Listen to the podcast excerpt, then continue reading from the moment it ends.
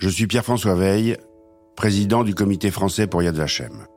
Les récits que vous allez découvrir sont ceux d'hommes et de femmes qui partagent un destin commun. Celui d'avoir sauvé, au péril de leur vie, des personnes dont le fait de naître juif a été considéré comme un crime par les nazis.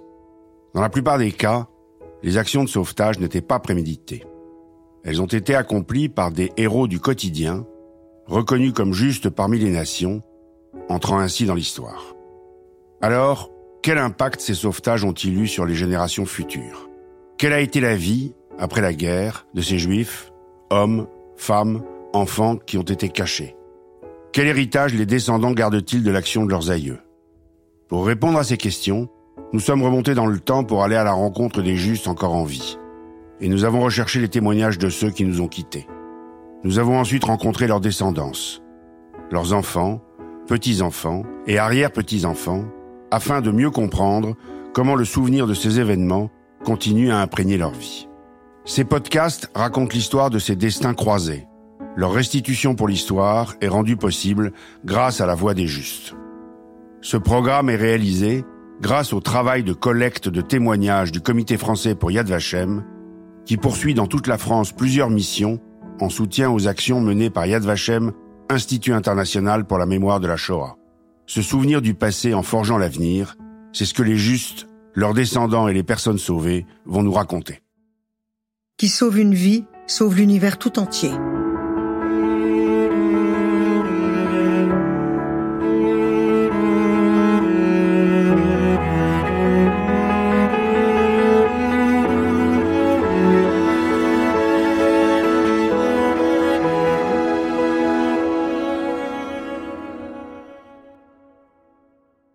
Je suis Muriel Robin et je vais raconter l'histoire de Marguerite Soubéran, une directrice d'école hors du commun au cœur des montagnes de la Drôme provençale, à Dieu le fit.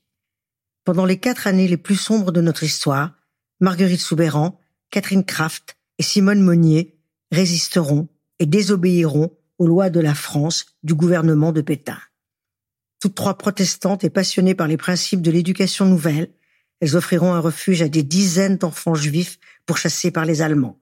Elles seront toutes les trois nommées justes parmi les nations. Pour raconter cette histoire, Colline Serrault, ayant vécu une partie de son enfance dans l'école de Beauvallon, interprète les témoignages écrits de Marguerite Soubéran, qu'elle a bien connue.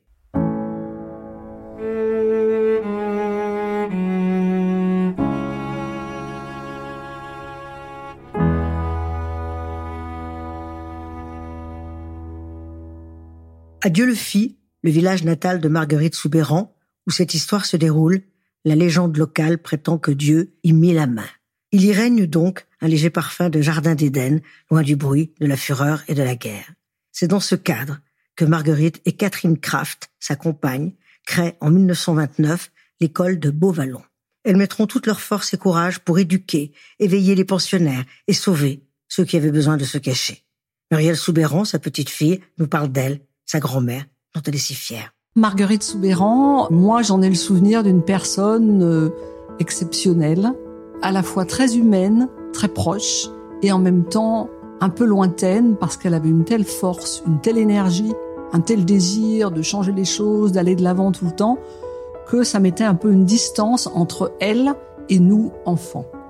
Je me considère comme euh, sa petite fille, certes, mais j'étais une petite fille parmi les autres. Marguerite Soubéran est issue d'une vieille famille protestante de Dieu le fit. Elle effectue ses études à l'Institut des sciences de l'éducation Jean-Jacques Rousseau à Genève, et c'est là que lui vient l'idée de créer une école à Dieu le fit. Marguerite ressent déjà le besoin de s'occuper des autres. Elle veut faire de cette école un lieu d'apprentissage pour tous les enfants blessés de la vie. Dans un texte écrit dans les années 1960, elle revient sur ses premières années d'enseignement inoubliables. Quel métier y a-t-il de plus beau que celui d'éducateur, qui vous oblige, pour avoir une autorité morale reconnue par l'enfant, de vous élever vous-même, de cultiver en vous ces mêmes qualités morales dont vous lui parlez? Pendant les deux années d'études de l'Institut, se fortifiait en moi l'idée qu'en effet, fonder une école nouvelle était le seul moyen de travailler à l'élaboration d'une société future où, comme disait Ferrière, chaque humain serait à la hauteur de ses devoirs d'humain et serait a sa place propre dans l'économie humaine. Mademoiselle Kraft, directrice de la maison des étudiantes, accepte de venir avec moi créer cette école nouvelle. J'avais adopté en Suisse un petit garçon de deux ans qui fut le premier élève de notre école nouvelle. Je ne peux oublier le premier jour de l'école quand, sur le terrain, avec une boussole, une ficelle et une grande équerre, nous avons déterminé l'emplacement exact où nous voulions qu'elle s'élève. Orientation sud-est. Qu'elle nous paraissait petite, notre école, déterminée par quatre bouts de ficelle. Mais quel amour déjà pour cette future maison où nous espérions tant rendre heureux des enfants.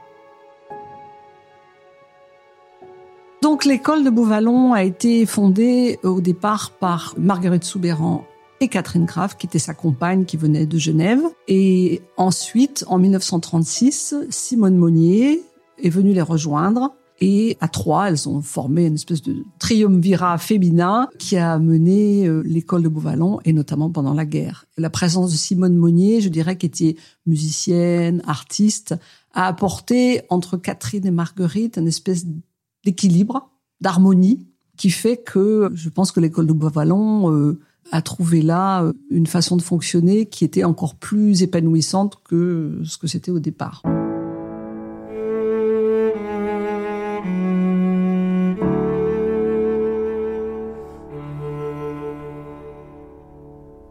c'est que l'école soit une grande famille. Et c'était une école où il n'y avait pas de dortoir, ce qui était une révolution à l'époque, mais des petites chambres à trois ou quatre lits, pas plus. Donc euh, c'est tout à fait l'esprit accueillir à bras ouverts comme une famille. C'était l'esprit de l'école de Beauvallon. Les valeurs de l'école de Beauvallon, Marguerite Soubéran les a puisées dans deux sources principales. Une, son éducation dans une famille protestante très généreuse, très ouverte, très tolérante. Et puis, d'un autre côté, elle avait le souhait de créer une maison d'enfants pour les enfants qui étaient en difficulté. Elle est partie à l'Institut Jean-Jacques Rousseau à Genève, donc en 1927, 28, 29, où elle a rencontré des gens du monde entier et où elle s'est formée auprès de très grands pédagogues, dont Claparède, Adolphe Ferrière, Jean Piaget. Et c'était là une école où et enseignants et élèves et étudiants vivaient ensemble, partageaient tout. Et ça a été un des fondements du fonctionnement de son école, c'est-à-dire la démocratie à tous les étages. C'est-à-dire que la voix d'un enfant compte autant que celle d'un adulte. Elle avait la chance de venir d'une famille euh, protestante très tolérante et très ouverte, qui l'a beaucoup aidée. Et je pense que le succès de son école de Beauvallon doit beaucoup à sa famille qui a été très présente dans les 20 premières années et qui ont surtout euh, tout à fait accepté le fait qu'elle soit homosexuelle, qu'elle préfère les femmes, euh, qu'elle adopte un enfant sans être mariée. Enfin, c'était pour l'époque, vous imaginez, de l'avant-garde. L'école de Beauvallon accueille des enfants en difficulté âgés de 3 à 15 ans. D'une pensée héritée de la pédagogie Montessori et d'autres, les enfants sont ici consultés pour contribuer à améliorer la bonne tenue de l'établissement. Ils peuvent donner leur avis en toute liberté et apprendre à leur rythme. Beauvallon, c'est le règne de l'écoute de l'enfant. Il n'est donc pas étonnant que cette école, où l'amour remplace l'autorité, devienne un lieu d'accueil chaleureux pendant la guerre. Marguerite Soubéran protège à ses risques et périls tous ceux qui sont exposés, recherchés et voués à une mort certaine.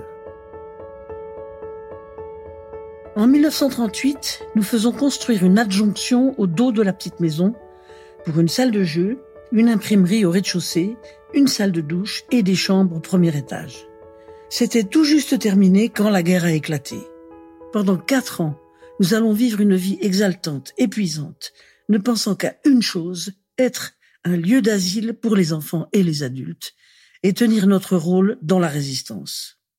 Nous recevons des enfants juifs pourchassés, des réfugiés juifs et non juifs, des professeurs juifs chassés des écoles de France et des Allemands anti-nazis.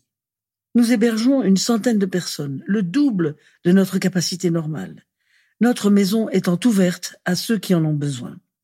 Nous continuons l'enseignement dans les classes et la vie de l'école se poursuit normalement, en tenant nos enfants au courant des événements, mais en tâchant de leur éviter l'angoisse et de laisser leur âme et leur jeunesse intactes. Nous, tous les adultes, étions d'accord sur ce point.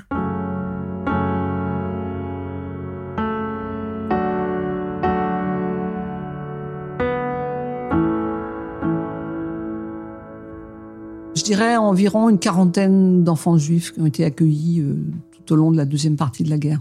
Elle ne parlait pas de la guerre de manière directe. Les enfants savaient qu'il y avait des menaces, puisqu'ils savaient qu'il y avait des moments où il fallait aller se cacher dans la montagne et comment. Mais son propos était de garder un esprit de convivialité dans l'organisation du quotidien. Chaque enfant était impliqué aussi bien dans des tâches ménagères que dans l'organisation de la classe, que dans les jardins. Et elle a continué cet aspect-là des choses qui a permis que chacun est resté serein, les enfants ont continué à jouer, à faire du sport, à faire du théâtre. Il faut dire aussi que parmi les adultes qui étaient réfugiés à Beauvalon et autour, il y avait des gens exceptionnels qui ont apporté leur talent dans l'école, notamment Henri-Pierre Rocher, qui a écrit euh, le fameux roman Jules et Jim, dont François Truffaut a tiré le célèbre film. Donc Henri-Pierre Rocher était impliqué euh, dans euh, certains cours. Sa femme, qui était musicienne, faisait des cours de musique. Ils ont accueilli aussi euh, Jean-Marie Serrault, qui est devenu après un célèbre metteur en scène, euh, qui a fait du théâtre avec les enfants. Cet esprit d'ouverture a permis que l'école de Beauvallon eh bien, a connu une période pléthorique pendant la guerre au niveau de ce qui s'est passé sur le plan euh, pédagogique et éducatif. Le 26 août 1942, les autorités françaises organisent en zone libre une rafle qui conduira à l'arrestation et à la déportation de 6584 juifs apatrides vers Auschwitz, où ils seront pour la plupart assassinés.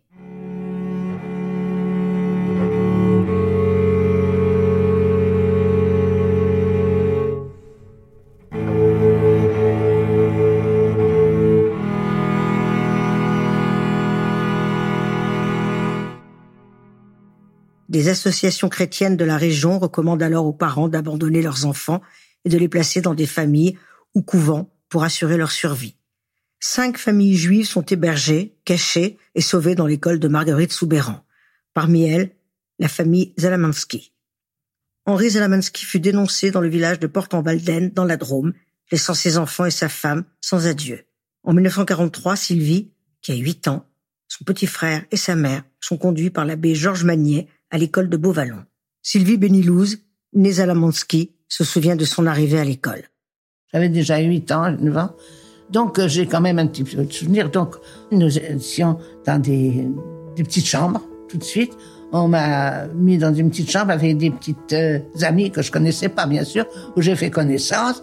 Et j'ai été tout de suite euh, adoptée. J'étais adoptée par tous les enfants, comme si je faisais aussi partie de leurs cousins cousines, enfin, comme si j'étais là depuis très longtemps. Mon frère était un petit peu plus petit, alors lui, il restait un petit peu avec ma mère. Et je vous dis, ma mère a été cuisinière à Diolfi. Il fallait absolument qu'elle fasse quelque chose. Mais elle, elle dormait pas à l'école. Elle, il y avait un petit bungalow un petit peu plus loin. Elle dormait avec euh, le personnel un peu qui était là-bas. Mais on parlait pas de personnel. Hein. C'était une, une famille, une famille.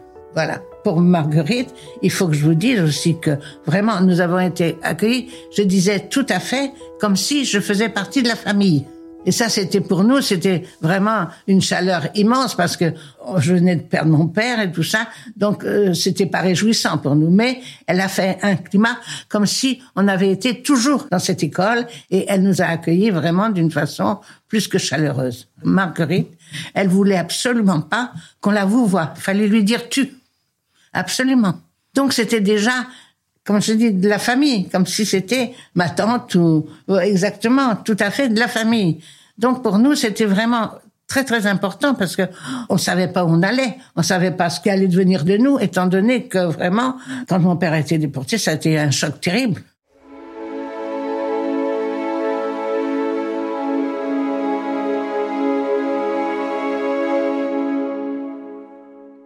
À Beauvallon, on s'efforce de vivre normalement en veillant à ne pas trop angoisser les enfants avec la guerre. En ces temps difficiles, Marguerite Soubéran fait appel à la responsabilité de chacun, leur apprenant à ne pas divulguer à l'extérieur que des enfants juifs sont abrités à l'école. Le danger crée une solidarité sans faille entre tous les enfants. Quand les années m'approchaient, tout de suite, Marguerite nous réunissait pour qu'on aille se cacher dans la forêt. Tout de suite. Alors, on avait des repères, on s'est accroché dans la forêt assez loin.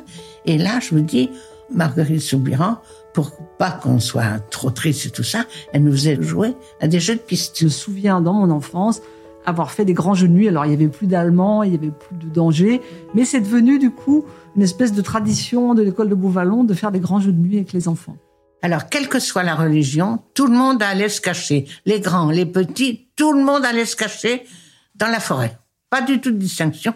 C'était comme ça. Et alors, il faut vous dire aussi, justement, Marguerite, qui voulait qu'on la tutoie et tout ça, elle était donc très chaleureuse, mais quand elle avait dit quelque chose, il fallait écouter. Ah, ça, il fallait écouter. Et moi, j'ai que des bons souvenirs.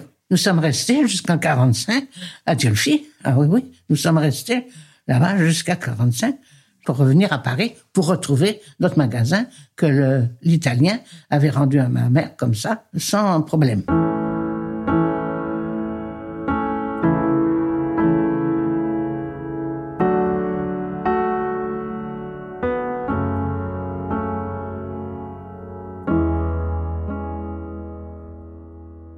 L'école de Beauvallon n'accueille pas que des réfugiés juifs. De nombreux intellectuels de gauche y trouvent également refuge. En 1941, Marguerite Soubéran organise alors une officine de faux papiers afin de mettre en règle ceux qui ne l'étaient pas selon l'administration collaborationniste. Elle raconte. À partir de 1942 et de l'occupation totale de la France, la vie devint plus fiévreuse encore. Nous recevions alors des personnes qu'il fallait cacher, même à la police française, et nous avons monté toute une officine de faux papiers, actes de naissance, cartes de rationnement, etc. Nous étions devenus très habiles pour effacer de manière presque invisible les vrais noms et les remplacer par d'autres. Nous avions la chance d'avoir à Dulphy une secrétaire de mairie, mademoiselle Jeanne Barnier, qui travaillait pour les résistants et accomplissait à la mairie une tâche énorme en cachette du maire, ou plutôt grâce à son aveuglement volontaire. Jeanne, que nous on appelle Jeannette. Donc euh, Jeannette Barnier, qui était une toute jeune secrétaire de la mairie de Dieu-le-Fit, elle avait 21 ans. Et un soir, Marguerite Soubéran, qui avait donc 45 ans à l'époque, est venue la voir en disant, écoute, euh, Jeannette, il faut que tu nous aides parce que nous avons à Bouvallon des enfants juifs réfugiés. Moi, je n'ai pas les moyens de nourrir tout le monde. J'ai besoin d'avoir des tickets, des cartes d'alimentation pour ces enfants. Donc, il faut leur créer des faux papiers. Et ça a commencé comme ça. Jeannette, devant l'assistance et la personnalité de Marguerite Soubéran, euh, s'est mise au travail. Ça a été couvert par le maire de Dieu-le-Fit, le colonel Pizot, et la gendarmerie a fermé les yeux sur cette collaboration.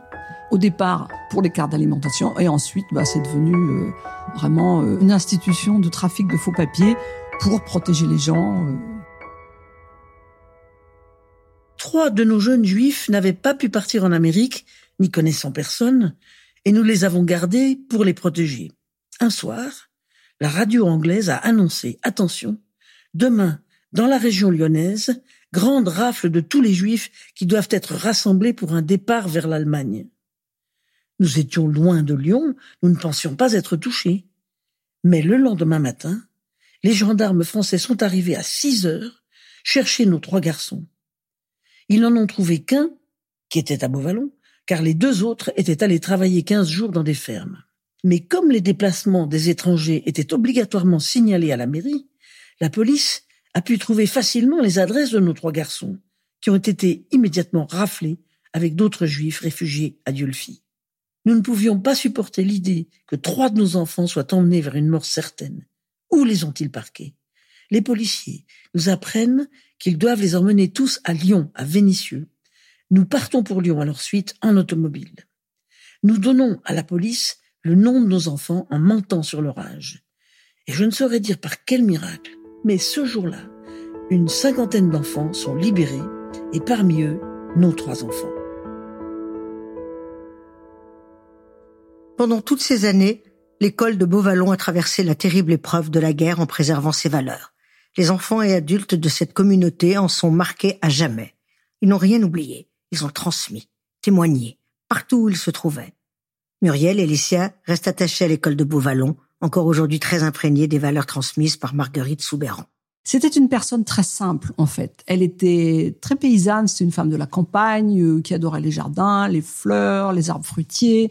Et malgré l'ampleur de son succès dans son école et de tous les gens qu'elle a pu euh, aider, sauver, euh, protéger, elle restait une femme extrêmement simple, d'un abord euh, tout à fait direct. Pour moi, ça a été une chance d'avoir cette grand-mère qui soit une femme à la fois exceptionnelle et tellement simple au quotidien. Alors, je dirais, ce qui est resté de Marguerite Soubéran dans notre famille, ce sont des valeurs, des valeurs fondamentales de justice, de tolérance, de solidarité, de dignité, de ne jamais se résigner. Face à l'injustice, on ne se résigne pas. Face à l'injustice, on se bat. On trouve les moyens de se battre. Je vois que de tous les enfants euh, qui sont issus de Marguerite Soubéran, nous sommes dans une certaine combativité, dans un engagement euh, soit politique, soit associatif. Puis moi-même, j'ai eu le malheur d'avoir un fils qui est en situation de handicap psychique. Et eh ben, je peux vous dire que j'ai su puiser en moi les forces nécessaires. Et je pense que ça vient de ce que Marguerite Soubéran, Catherine Crave, Simone Monnier et l'école de Beauvallon euh, m'ont apporté qui m'a été transmis par mon père et par cette vie euh, à l'école de Beauvalan. Moi, j'ai jamais été élève, mais enfin, on y allait beaucoup. Et, c'est vrai que des fois, j'ai un peu de mal avec les gens qui ne savent pas être dans la parole, dans le dialogue ou dans l'écoute. Parce que moi, dans le ventre de ma mère, j'ai été euh, nourrie de l'échange, de la communication, de l'écoute de l'autre, euh, du respect, de la générosité. En 1969, Marguerite Soubéran est reconnue juste parmi les nations par l'Institut Yad Vashem de Jérusalem, plus haute distinction civile de l'État d'Israël décernée à des personnes non juives qui, au péril de leur vie et de celle de leurs proches, ont sauvé des personnes juives. C'est alors, pour toute la famille, un événement libérateur et fédérateur qui permet à chacun de se remémorer cette période de leur vie aussi dure que solidaire. Elle a eu la médaille des justes en 1969 donc je me souviens très bien de cette période-là où c'était quelque chose de nouveau parce qu'elle a fait partie des premières médailles des justes. Et pour nous, ça a permis que enfin on recommence à parler de cette période de la guerre parce que Marguerite Soubéran était une personne du ici et maintenant. C'est-à-dire que le passé, il n'y a aucune archive, elle balançait tous les papiers, et ce qui l'intéressait, c'était maintenant et les projets vers l'avenir. Et là, c'est une période où, à l'école de Bouvallon, dans la famille, on a recommencé à parler un peu de cette période de la guerre. Et c'est à ce moment-là qu'il y a eu un intérêt des historiens, des journalistes pour Bouvallon et Dieu le fit à la période de 39-45. Dieu le fit le 7 avril 1970. Mes chers amis, une nouvelle qui nous a étonnés et qui va vous étonner. Ati, Simone et moi, par le tribunal des justes, siégeant à Jérusalem. Nous avons été invités chez l'ambassadeur d'Israël pour recevoir nos décorations. Nous étions une vingtaine de décorés. La cérémonie était très intime, sans aucun apparat. L'ambassadeur était adossé à la cheminée de son salon et nous appelait chacun à notre tour. Il nous a donné une médaille d'argent gravée de notre nom et de l'inscription suivante. Quiconque sauve une vie sauve l'univers tout entier. Nous avons aussi reçu un certificat qui nous permettait de planter un arbre sur la colline des Justes de Jérusalem. Ensuite, nous avons pris un déjeuner très simple en se présentant les uns aux autres et en échangeant des souvenirs de nos actions. Marguerite Soubéran meurt le 14 novembre 1980 à Dieu le fit. Son nom sera pour toujours inscrit sur le mur d'honneur des justes parmi les nations à Yad Vashem, sur la colline du souvenir, ainsi qu'au Panthéon et dans l'allée des justes parmi les nations à Paris. Son courage et sa vision résonnent encore dans la vie de toutes celles et ceux qui ont croisé son chemin et continuent de guider l'enseignement à Beauvallon. Je pourrais euh, faire les miens les mots de Marguerite Soubéran et dire à la jeunesse ne vous résignez pas, ne vous résignez pas, ayez confiance en vous, ayez confiance en vous, trouvez en vous-même les forces qui vous permettent de combattre des injustices, qu'elles soient sociales, qu'elles soient climatiques et environnementales, par rapport euh, à l'accueil de réfugiés. On voit ce qui se passe avec la guerre en Ukraine. Et je pense que je dirais aux jeunes, si toi tout seul, tu ne sens pas les forces d'avancer contre des injustices, bah, tu peux t'associer à d'autres parce que c'est ensemble qu'on avance. C'est ensemble qu'on avance. On a la chance d'avoir des réseaux sociaux qui permettent des liens très faciles et je dirais, bah, utilise les réseaux sociaux pour euh, permettre que le monde soit meilleur. Parce que le monde de demain, bah, c'est toi, le jeune, et tes amis qui vont le construire. Si elle m'écoute maintenant, je leur dirais que je les ai aimés, je les aime encore et je les aimerai toujours. Parce que grâce à elle, j'ai pu construire ma vie, ma vie d'adulte un peu, et, ma vie de petite fille quand j'étais là-bas. Et grâce à elle, vraiment, j'ai eu une, une enfance moins pénible que j'aurais pu l'avoir si j'avais pas été avec elle. Parce que vraiment, elles m'ont beaucoup apporté. Et je les aime. Ils sont dans mon cœur.